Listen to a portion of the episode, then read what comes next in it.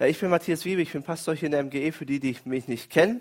Und äh, wir machen heute weiter mit unserer Predigtserie von heute an. So die ersten beiden Themen, da ging es darum, von heute an wollen wir Gott suchen zusammen. Gott ist immer Mittelpunkt in unserem Leben. Wenn Gott nicht der Mittelpunkt ist, dann sind die anderen Themen, die wir hier besprechen, die werden nicht so, uns nicht so weit bringen. Dann, letzte Woche ging es darum, heute, von heute an werden wir fair streiten. So, wer hat letzte Woche gestritten? Na, ihr braucht euch nicht melden, okay. Aber habt ihr auch fair gestritten? Streiten ist ja nicht schlecht, streiten ist eine gute Sache. Ist besser, als alles in sich hineinzufressen und so, sondern gut zu streiten. Und das muss man lernen, das können wir auch nicht einfach so. Äh, das ist uns nicht so in die Wiege gelegt. Und äh, ja, ich weiß nicht, wie es euch geht, aber ich habe sehr, sehr viel aus den letzten beiden Predigten mitgenommen, wo ich dachte, okay, daran muss ich arbeiten. In meiner Ehe, aber auch in meinen Freundschaften und so weiter. Das ist sehr wichtig für mich. Und ähm, Beziehungen sind total wichtig in unserem Leben. Also das A und O. Wir haben ständig mit Beziehungen zu tun, ob es in der Schule ist, in der Firma oder zu Hause, in der Nachbarschaft, in der Ehe, Partnerschaft, ist egal wo. Beziehungen sind total wichtig und sie sind auch ein hoher Wert für uns.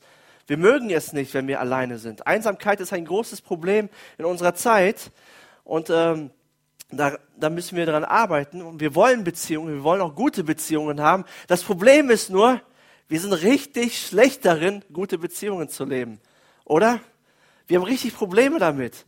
Wir, wir sagen fiese Worte, wir beleidigen einander, wir lästern, wir machen sonst irgendeinen Quatsch und Beziehungen leiden darunter. Und ähm, wir zerstören sie eigentlich selber. Und für gute Beziehungen müssen wir wirklich hart arbeiten. Das muss man richtig bewusst wollen. Man muss sagen, ja, ich will daran, ich will gute Beziehungen haben. Und wir haben einen Kernvers aus Klagelieder 3, Vers 19 bis 23 äh, für diese Predigtserie. Und dort heißt es, meine Not ist groß, ich habe keine Heimat mehr. Schon der Gedanke daran macht mich bitter und krank. Äh, vielleicht geht es den einen oder anderen auch so. Wenn ich an, an diese Person denke, das macht mich richtig krank, das macht mich richtig bitter. Äh, die kann ich überhaupt nicht ausstehen. Das ist, das ist einfach nur noch äh, schlimm. Und doch muss ich ständig daran denken und bin, voller, ne, bin vor lauter Grübeln am Boden zerstört. Vielen Menschen geht es so. Aber eine Hoffnung bleibt mir noch. An ihr halte ich trotz allem fest. Sag mal, trotz allem. Trotz allem. Auch wenn alles chaotisch ist, auch wenn alles zerstört ist, auch wenn kaum noch Hoffnung da ist. Aber trotz allem halte ich fest. Woran halte ich fest? Die Güte des Herrn hat kein Ende. Sein Erbarmen hört niemals auf. Es ist jeden Morgen neu. Groß ist deine Treue, o oh Herr.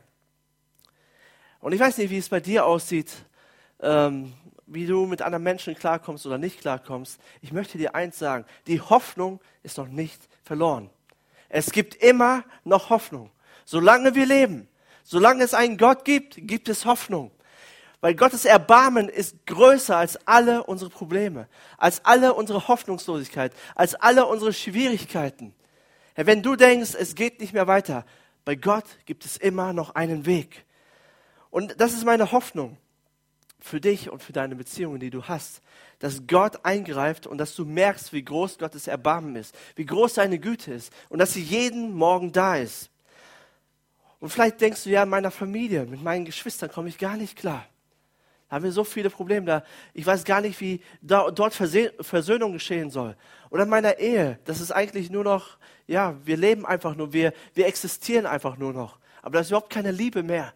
Überhaupt, überhaupt keine Leidenschaft, überhaupt keine Freude mehr. Oder du hast Probleme mit deinen Eltern oder mit deinem, oder mit deinem besten Freund. Der hat dich vielleicht hintergangen oder dich verletzt.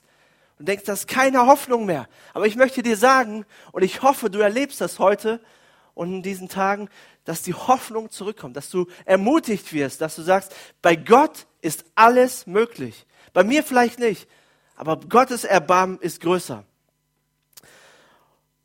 Und ich möchte dir sagen, arbeite an deinen jetzigen Beziehungen, die du hast, die gesund sind. Arbeite daran. Lass sie nicht kaputt gehen und vertraue Gott, dass er deine zerbrochenen Beziehungen heilt. Arbeite an deinen jetzigen Beziehungen und vertraue Gott, dass er deine zerbrochenen Beziehungen heilt. Gott ist alles möglich. Und mein Thema ist heute, von heute an wollen wir sauber bleiben. Ja, was bedeutet das denn? Heißt das jetzt, ich soll zweimal die Woche duschen und nicht mehr nur einmal? Wenn du das, wenn du nur einmal duschst, okay, zweimal wäre ganz gut für dich. aber vielleicht jeden Tag ist noch besser. Das ist für uns alle gut hier. Sonntag ist ganz wichtig, auch davor.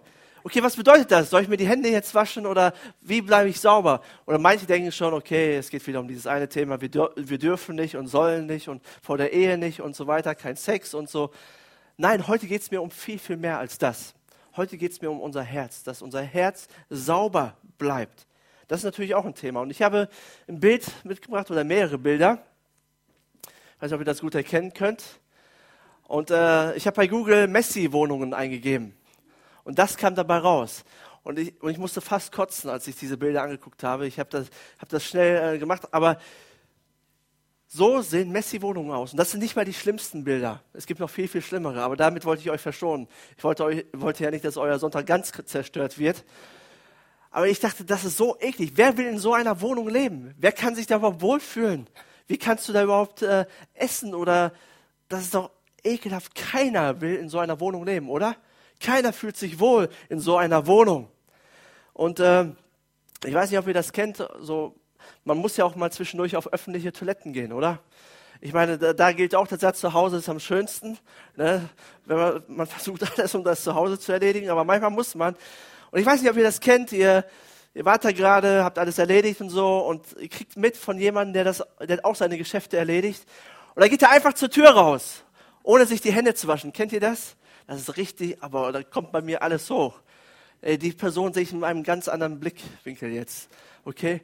Und das ist so richtig, du denkst, ey, wie, wie kann das sein, ey? Da ist ein Waschbecken, da ist Seife, benutzt das doch bitte. Und wir alle haben das, glaube ich, in uns drin. Wir mögen eigentlich Sauberkeit. Sauberkeit tut uns gut. Stell dir vor, hier wäre alles dreckig. Würde sich doch keiner wohlfühlen, oder? Aber Sauberkeit ist total wichtig für uns.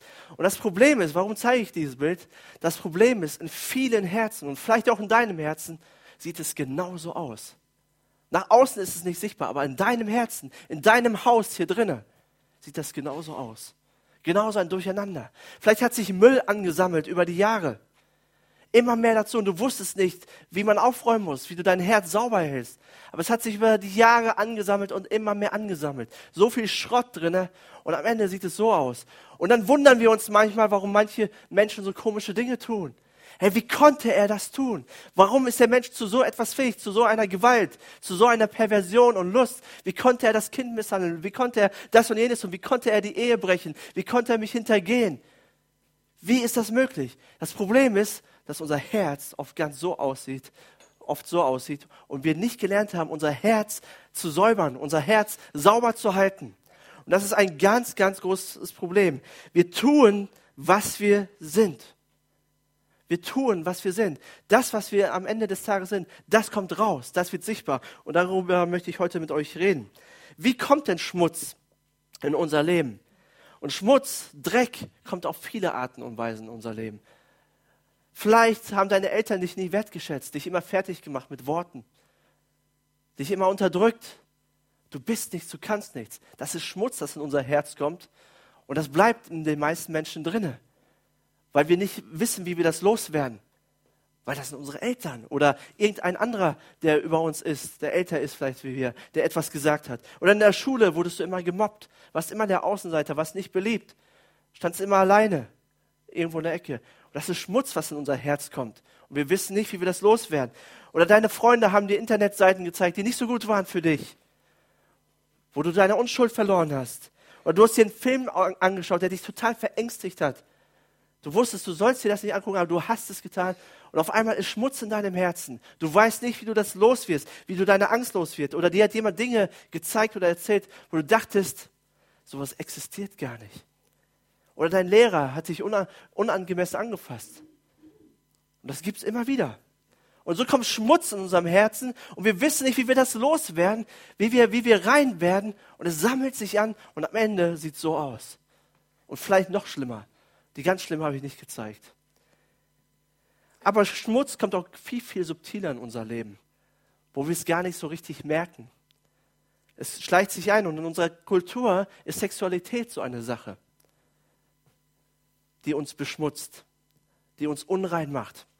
Was meine ich damit? Wir leben in einer sexualisierten Welt. Das Motto ist Sex sells. Das heißt, Sex verkauft sich gut.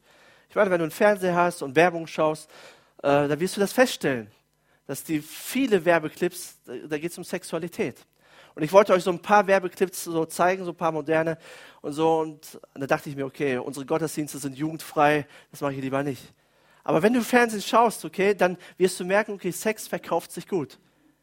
Du brauchst da eine, eine Frau, die leicht bekleidet ist, die nicht so viel Geld hatte für Klamotten und so, wo du viel siehst, ja. Und dann verkauft sich das schon irgendwie. Und das kommt in unser Unterbewusstsein. Oder Serien, so wie Friends oder How I Met Your Mother, so ganz berühmte, ja, wenn du die kennst. Hey, da wird einem vermittelt, dass es ganz normal ist, dass Männer Pornos schauen. Das ist ganz normal. Das ist total okay. Und die Frauen oder die Freundin oder die Ehefrau findet das auch total okay, wenn ihr Mann oder ihr Freund das tut. Und das wird einfach so vermittelt. So ganz leicht, ganz locker. Und das kommt in unser Unterbewusstsein, wenn wir nicht aufpassen. Männer tun das. Sie müssen irgendwo hin mit ihrer Lust. Müssen, müssen sich irgendwie abreagieren. Und die Frau denkt, ist alles okay, alles gut. Nein, sie ist natürlich nicht verletzt, fühlt sich natürlich nicht minderwertig. Und das ist ganz anders, wie, wie die Realität eigentlich ist. Und wir merken, dass Schmutz kommt viel subtiler. Oder, hey, am ersten Date, am ersten Treffpunkt, da musst du unbedingt Sex haben, sonst war das kein gutes Date. Oder wenn du Single bist und du hattest vier Wochen schon keinen Sex mehr, was in Filmen vermittelt wird oder äh, Serien, hey, das ist doch nicht normal. Wo gehst du hin mit deinem ganzen Trieb, oder? oder? Das ist doch verrückt. Wie, also das ist doch kaum auszuhalten. Als Single und vier Wochen nicht. Wie, wie kannst du das aushalten? Wie geht das? Und das Problem ist, Sex wird als etwas getrenntes von Liebe und von Wertschätzung, von Verbindlichkeit verkauft. Sex ist nichts, nichts mehr Heiliges, nichts Kostbares mehr, nichts etwas, was totale Wertschätzung bekommen sollte. Und das, und, das so, und das Krasse daran ist, es wird uns nicht als Schmutz verkauft. Es wird uns als etwas ganz, ganz Normales verkauft. Das ist etwas ganz Natürliches. Der Mensch hat Triebe in sich und die müssen raus. Die müssen nicht kontrolliert werden. Die, äh, da muss, die muss man nicht unter, in Schach halten und so weiter sondern das muss einfach raus und jeder soll so leben, wie er möchte. Und das Problem ist, wir sehen das in der ganzen Welt, diese Philosophie hat uns nichts, nichts Positives gebracht. Und da möchte ich dich auch bitten, aufzupassen, was du glaubst oder was du siehst.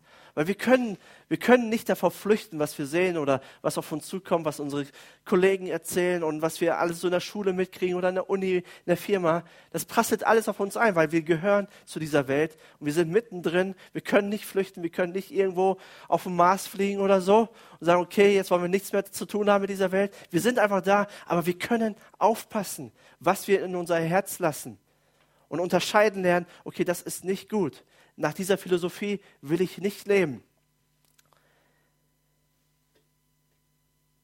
Weil unsere Beziehungen werden am Ende darunter leiden. Unsere Ehen leiden darunter. Unsere Freundschaften, unsere Beziehungen in der Familie, alles leidet darunter, wenn wir nicht aufpassen. Wenn wir nicht, wenn wir nicht sagen, okay, ich möchte aber nach Gottes Maßstäben leben. Und darum geht es jetzt. Gott ist ein Gott der Sauberkeit. Gott liebt es sauber wir wissen ja nicht viel über den Himmel, ja. Wir wissen nicht, wie es so sein wird. So ein paar Stellen wissen wir natürlich, goldene Straßen und so weiter. Aber vieles wissen wir nicht. Aber eins weiß ich und eins wissen wir, im Himmel wird es sauber sein. Weil Gott liebt es sauber. Im Himmel wird kein Hundekot auf deinem Grundstück sein. So wie bei uns immer. Ich frage mich, welche Hunde machen das? Aber da, wird es nicht sein. Oder kein Zigarettenstummel überall auf deinem Grundstück. Oder und es wird auch nicht komisch riechen dort. Im Himmel wird es gut riechen, das wissen wir. Weil Gott Sauberkeit liebt. Und die Bibel ist ein, woraus wir immer predigen, woraus wir lernen, wo wir die ganzen Bibelstellen her haben, ist im, in einem Alten Testament und Neuen Testament unterteilt.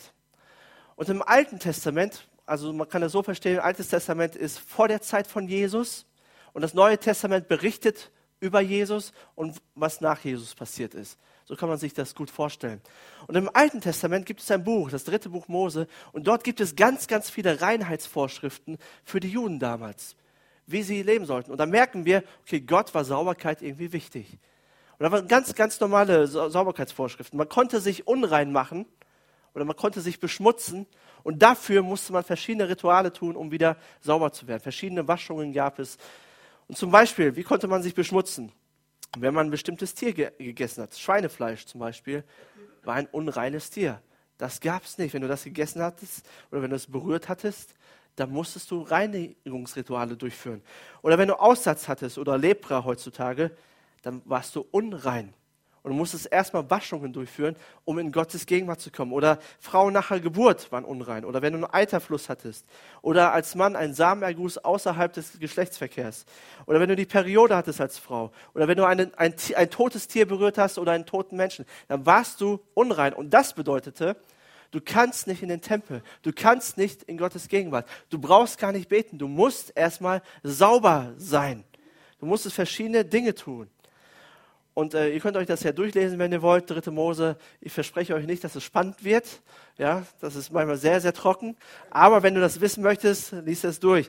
Aber was sollen wir jetzt damit anfangen? Bedeutet das jetzt, Schnitzel gibt's nichts mehr?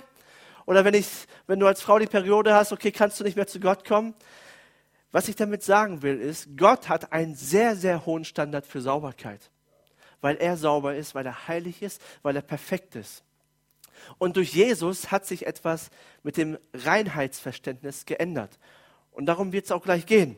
Aber Gott hat einen hohen Standard für Sauberkeit. Es ist ihm so wichtig. Und wenn du nicht sauber bist, kannst du nicht in seine Gegenwart kommen. Dann brauchst du nicht beten. Und wie können wir sauber werden? Und mein Gebet für dich ist heute, dass du wirklich sauber wirst, dass das, dieser Dreck in deinem Herzen rausgespült wird dass du rein bist, dass dir eine Last abfällt von dir, wenn du merkst, du hast Dreck in deinem Herzen. Dass du, dass du frei wirst. Weil das tut so gut, wenn du frei bist, wenn du ein reines Herz hast.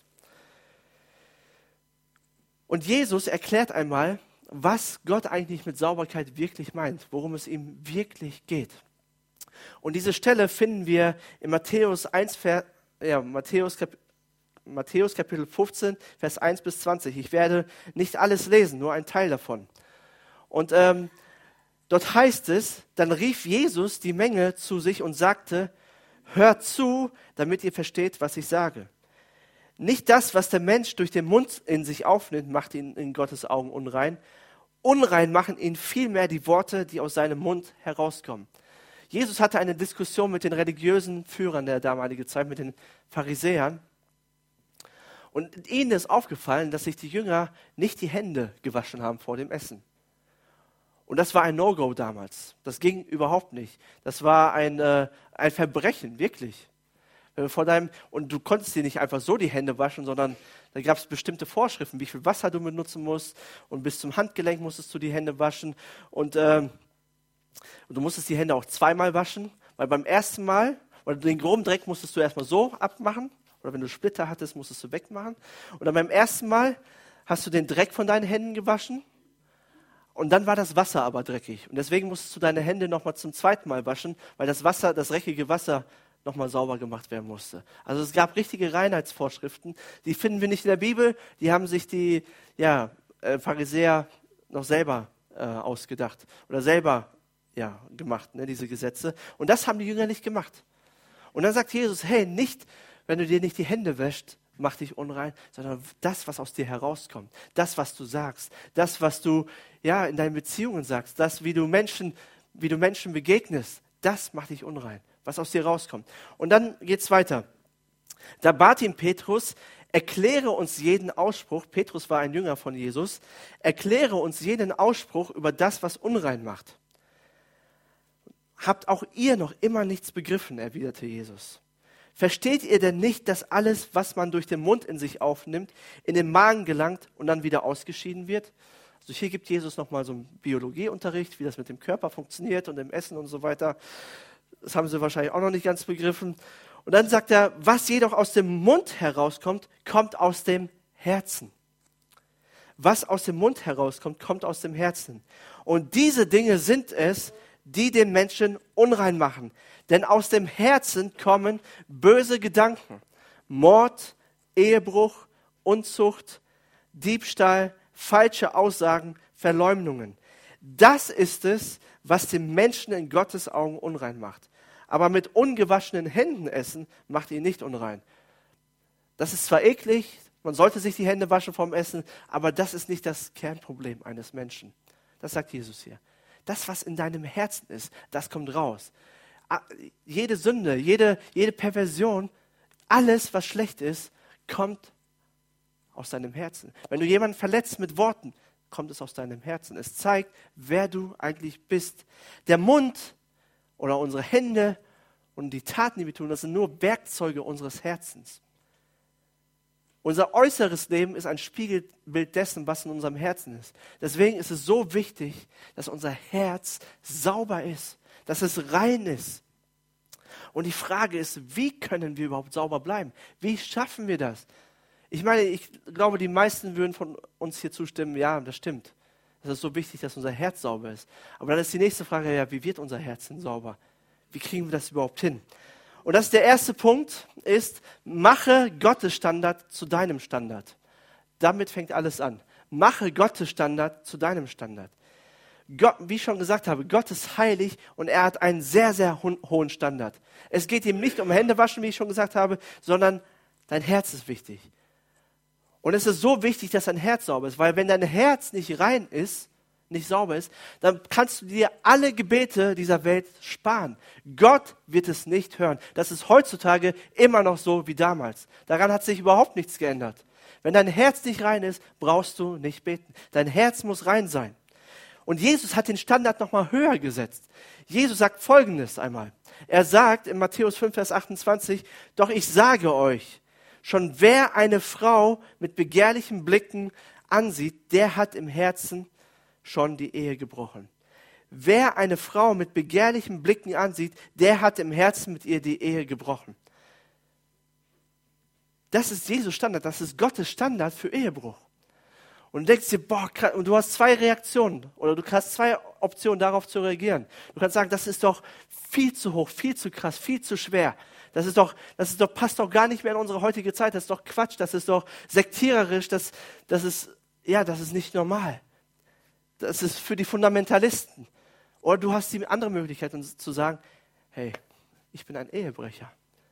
Mir ist das passiert. Ich bin ein Sünder. Ich, ich, ich, schaff, ich erreiche diesen Standard irgendwie nicht. Ich versage immer wieder. Gott, vergib mir. Gott, hilf mir. Ich brauche einen Retter. Und ich möchte dir heute sagen, mach Gottes Standard zu deinem Standard. Such keine Ausreden. Versuche nicht irgendwie zu erklären, was damals war es vielleicht richtig, aber heute gilt das nicht mehr. Gott ist immer noch heilig. Gott ist Sauberkeit immer noch wichtig. Und mache seinen Standard zu deinem Standard. Sag nicht, das gilt nicht für mich, das war damals. Sag lieber, Gott, hilf mir, ich brauche dich. Um Psalm 119, Vers 9, dort heißt es, wodurch hält ein junger Mensch seinen Lebensweg frei von Schuld?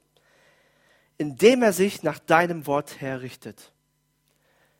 Das wird das, ist die einzige Möglichkeit, dass dein Leben rein bleibt, dass dein Herz sauber bleibt. Wenn du Gottes Maßstab, wenn du sein Wort zu deinem Maßstab machst, okay?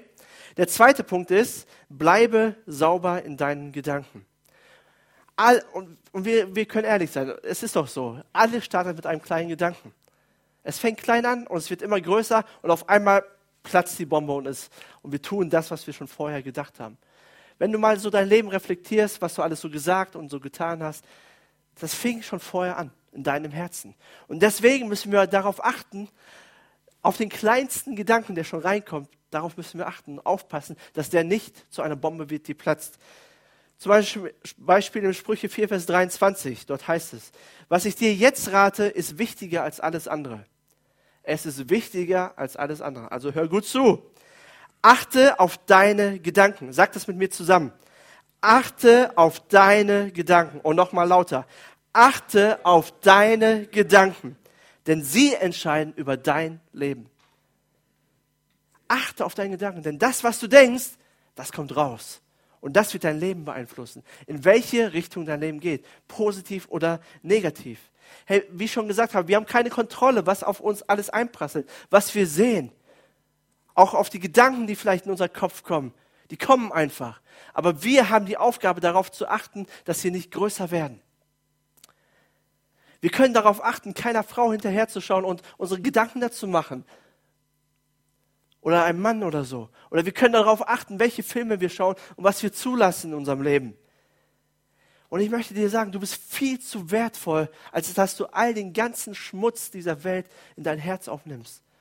Dass du dich so beschmutzen lässt. Du bist viel zu wertvoll in Gottes Augen. Gott liebt dich viel zu sehr. Lass es einfach nicht zu. Du bist kostbar in seinen Augen. Es ist nicht leicht, das zu leben, das weiß ich. Gegen den Strom zu schwimmen ist nicht leicht, aber das wird deine Beziehungen auf ein anderes Level heben. Deine Beziehung zu Gott wird intensiver. Deine Beziehung zu deiner Ehefrau, zu deinem Partner wird intensiver. Deine Beziehung zu deinen Freunden, zu deiner Familie wird viel, viel besser, wenn du ein reines Herz hast und wenn du anfängst, auf deine Gedanken zu achten. Und die beste Methode, auf deine Gedanken zu achten, ist nicht, dich ständig auf negative Dinge zu fokussieren. Was meine ich damit? Ständig zu denken, okay, das darf ich nicht tun, jenes darf ich nicht tun. Oh Mist, jetzt kam wieder der Gedanke, oh bitte, ich will nicht das und jenes denken. Hey, wenn du dich ständig um deine negativen Gedanken fokussierst, um alles, was du nicht tun willst, dann wird die Versuchung immer kommen und du wirst immer und du wirst versucht werden und du wirst das Negative dann tun. Fokussiere dich lieber auf positive Dinge. Füll dich mit so vielen positiven Dingen wie möglich. Lies Gottes Wort. Hör Gottes Wort. Verbring Zeit mit Menschen, mit guten Menschen, die dir gut tun. Mach so viele, lies gute Bücher, die dir, die deiner Seele gut tun. Alles, was deiner Seele gut tut. Hör Musik. Schau gute Filme an, die positiv sind, die, die, die dich äh, sauber halten. Ja, aber alles, was gut ist, tu so viel wie möglich. Dann werden negative Dinge nicht so viel Raum haben in deinem Leben. Fokussiere dich auf gute Dinge. Der dritte Punkt ist, mach dir die Konsequenzen deiner Taten bewusst. In Sprüche 6, Vers 32, dort heißt es, wer dagegen die Ehe bricht, hat den Verstand verloren und richtet sich selbst zugrunde. Wer dagegen die Ehe bricht, hat den Verstand verloren. Hey, allen Schmutz, den du zulässt, und jetzt nicht nur auf Ehe bezogen, sondern alles andere, das ist nur schlimm für dich. Es ist schlimm für andere, aber auch in, der, in letzter Konsequenz ist es schlimm, schlimm für dich. Du wirst zugrunde gerichtet. Du wirst am Ende kaputt gehen dabei. Hey, wenn es in deinem Herzen so aussieht wie diese Wohnung, das ist ja furchtbar. Und das soll nicht so sein. Und unsere Entscheidungen von heute haben immer Konsequenzen für unsere Zukunft morgen. Nochmal, unsere Entscheidungen heute haben immer Konsequenzen für unsere Zukunft morgen. Die Entscheidung, die du heute triffst, wird immer in Zukunft eine Konsequenz haben. Achte deswegen auf deine Worte, auf deine Taten. Hey, das beeinflusst all deine Beziehungsebenen. Und frag dich immer, wenn Versuchungen kommen oder wenn du wieder versuchst, etwas zu sagen oder zu lästern oder dir irgendwas anzuschauen, was nicht gut ist oder deinen Gedanken freien Lauf zu lassen, frag dich immer davor, okay, wenn ich das jetzt zulasse, wenn ich diesen Gedanken weiterspinne, wenn ich das jetzt tue, welche Konsequenzen hat das für meine Menschen, die mich lieb haben? Welche Konsequenzen hat das für die Menschen, die mich lieb haben? Bin ich, ist es mir wirklich wert, das zu tun? Oder sind mir die Menschen, die mich lieb haben oder die ich lieb habe, viel, viel wichtiger? Frag dich das immer wieder. Was sind die Konsequenzen für mein Handeln? Und der vierte und letzte Punkt und der wichtigste Punkt ist, lebe, was du bist. Mein Ziel ist nicht, dir zu sagen, was für ein Versager du bist, was für ein Loser, dass du äh, ein Lustmolch bist, dass du immer versagst, dass du immer Fehler machst, wie schlecht du bist. Das ist überhaupt nicht mein Ziel. Mein Ziel ist dir zu sagen, es gibt Hoffnung. Und jeder von uns kann Hoffnung bekommen und kann Lebensveränderungen erfahren. Und jeder von uns steckt unter einer Decke. Keiner ist hier, der sagen kann, ich bin fehlerfrei.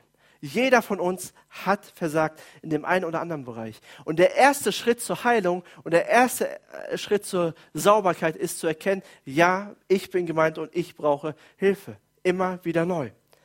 Und wenn du nach der Predigt sagen kannst, okay, von heute an werde ich daran arbeiten, sauber zu bleiben, hey, dann, dann beglückwünsche ich dich und sage ich dir, ey, super, arbeite daran.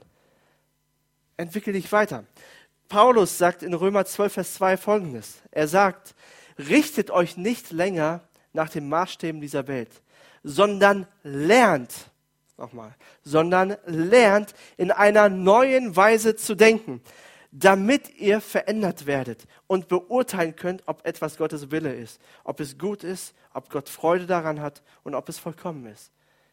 Veränderung ist ein Lernprozess. Wir machen uns auf den Weg.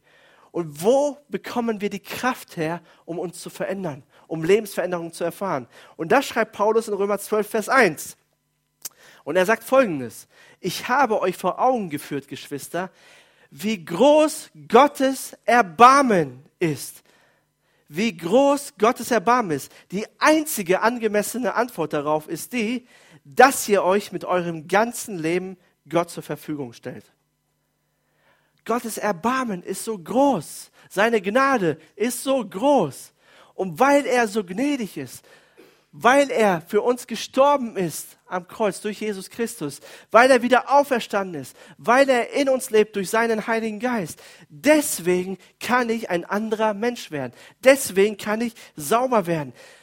Wenn du heute rausgehst und sagst, ja, ich werde mein Bestes versuchen, ich werde mich jetzt disziplinieren und werde mir gewisse Dinge nicht mehr anschauen oder gewisse Dinge nicht mehr sagen und ich versuche meine Beziehungen zu ordnen und so weiter. Ich werde dir sagen, heute Abend scheiterst du schon. Du wirst es nicht hinkriegen, weil wir sind einfach zu schwach. Wir sind schwache Menschen. Das ist einfach so. Wir kriegen es einfach nicht geregelt. Wir versagen schon heute. Und erst wenn du erkennst, dass du ein Versager bist, auch wenn sich das krass anhörst, aber erst wenn du erkennst, dass du ein Versager bist, wirst du ein Bedürfnis nach einem Retter haben. Erst wenn du erkennst, dass du ein Versager bist, dann wirst du das Bedürfnis haben, einen Retter zu brauchen oder zu haben. Und den haben wir. Jesus Christus ist unser Retter. Er ist der Einzige, der uns helfen kann aus diesem Dilemma. Jesus kam auf diese Erde. Gott hat ihn gesandt weil er wusste, dass wir schwache Menschen sind und wir brauchen Hilfe, wir brauchen Gnade, wir brauchen Erbarmen. Und Jesus lebte auf dieser Erde und er war perfekt. Er hat alle Anforderungen, die Gott hatte, hatte er erfüllt. Er lebte ein perfektes, sündloses Leben. Und das ist gut so. Wenn Jesus das nicht geschafft hätte, dann hätten wir ein Problem. Dann hätte er auch am Kreuz sterben können. Aber da wäre er einer von vielen gewesen. Das hätte uns überhaupt nichts gebracht, wenn er nicht perfekt gelebt hätte. Und Jesus hat perfekt gelebt. Aber nicht als Superhero, nicht als Superheld, sondern als ganz normaler Mensch. Er gab seine Rechte auf, sagt die Bibel. Er gab seine Rechte auf, Gott zu sein, sondern er wurde so wie wir, mit allen Versuchungen, mit allen Angriffen in den Gedanken. Genau dasselbe hat Jesus auch erlebt. Aber er blieb sündlos und er war perfekt. Und er hat alle Anforderungen Gottes erfüllt. Und Gott, ich will es nochmal sagen, Gott ist heilig, Gott ist perfekt. Gott hasst alle alle schlechten Worte, alle Lästerungen, alle Perversion, alle Misshandlungen. Er hasst Pornos, er hasst Ehebruch. Gott hasst das abscheulich tief. Er hasst das wirklich. Aber durch, und wir alle haben in den einen oder anderen Punkt versagt. Aber durch Jesus können wir rein werden, können wir sauber werden. Jesus ist die einzige Möglichkeit, sauber zu werden, den ganzen Dreck, unsere ganze Wohnung sauber zu machen. Jesus ist die einzige Möglichkeit. Und wenn wir das begriffen haben, dass Jesus für uns gestorben ist, dass er für uns auferstanden ist, dass er das für uns gemacht hat, dann können wir echte Lebensveränderungen erfahren. Das ist das Fundament für Lebensveränderungen. Durch Jesus können wir das werden, wer wir eigentlich sind. Oder was wir eigentlich sind. Wir sind sauber durch Jesus, deswegen können wir jetzt sauber leben. Und wir müssen nicht mehr, wenn wir Jesus angenommen haben, wir müssen nicht mehr unangemessene Dinge anschauen. Wir müssen keinen mehr hinterher schauen. Wir müssen nicht mehr, wir, haben, wir können unsere Zunge unter Kontrolle haben, weil Jesus uns verändert, weil er alles für uns getan hat. Und du wirst rein und du wirst sauber, wenn du das im Glauben annimmst, was Jesus getan hat für dich. Wenn du sagst, ja, ich brauche einen Retter und danke Jesus, dass du das für mich gemacht hast. Das ist ein einfaches Gebet oder ein einfaches Bekenntnis, wo du sagst, Jesus, ich brauche dich und danke, dass du für mich gestorben bist. Wenn du das getan hast, dann bist du sauber. Dann wäscht er all deine Schuld weg. Und in Gottes Augen bist du rein und du darfst in Gottes Gegenwart kommen. Aber erst, wenn du das annimmst für dich. Und das muss jeder persönlich für sich machen. Deswegen bieten wir immer am Ende der Predigt an, ähm, diese Entscheidung zu treffen. Weil das ist die einzige Möglichkeit, um in Kontakt zu kommen mit Jesus. Zu sagen, Herr Jesus, ich brauche dich, ich brauche Hilfe, mach du mich rein. Und dann geht es weiter. Das ist, der, das ist der Anfang. Und dann muss unser Denken erneuert werden. Und daran, dann müssen wir darin leben. Und wie wird unser Denken dann erneuert? Für die vielleicht, die schon länger Christen sind, die sagen, ja, ich glaube an Jesus, aber immer noch Probleme. Wie wirst du Lebensveränderung erfahren? Indem du dir jeden Tag und ich sage das nochmal, jeden Tag bewusst vor Augen malst, was Jesus Christus für dich getan hat. Indem du dir jeden Tag sagst oder das Erbarmen Gottes, die Gnade Gottes vor Augen malt, dass Jesus Christus für dich gestorben ist und für dich auferstanden ist und dass er dich liebt, indem du dir jeden Tag bewusst machst, du bist ein Kind Gottes, ich bin Kind Gottes, ich gehöre zu ihm, ich darf bei ihm sein, er hat eine Zukunft für mich, eine Hoffnung für mich. Und wenn du das tust, wenn, du, wenn das immer tiefer in dein Herz kommt, wirst du merken, wie der ganze Schrott deines Lebens rausgespült wird. Und das ist der einzige Weg. Es gibt keinen anderen. Aber in Jesus haben wir eine Hoffnung. Amen. Jesus ist unser Retter, der Einzige. Und ich wünsche mir so sehr, dass du diese Erfahrung machst. Hey, er hat das in meinem Leben getan. In meinem Herzen war so viel Schrott drin. Es war eine messy Wohnung. Und Jesus hat in einem Moment alles sauber gemacht. Nicht wegen meines coolen Gebetes oder weil ich so ein cooler Typ war, sondern weil ich einfach gesagt habe, Jesus, ich brauche dich. Hilf mir. Hilf mir einfach. Ich brauche dich, Jesus. Du bist doch mein Retter. Hilf mir. Das ist alles. Lass uns zusammen beten.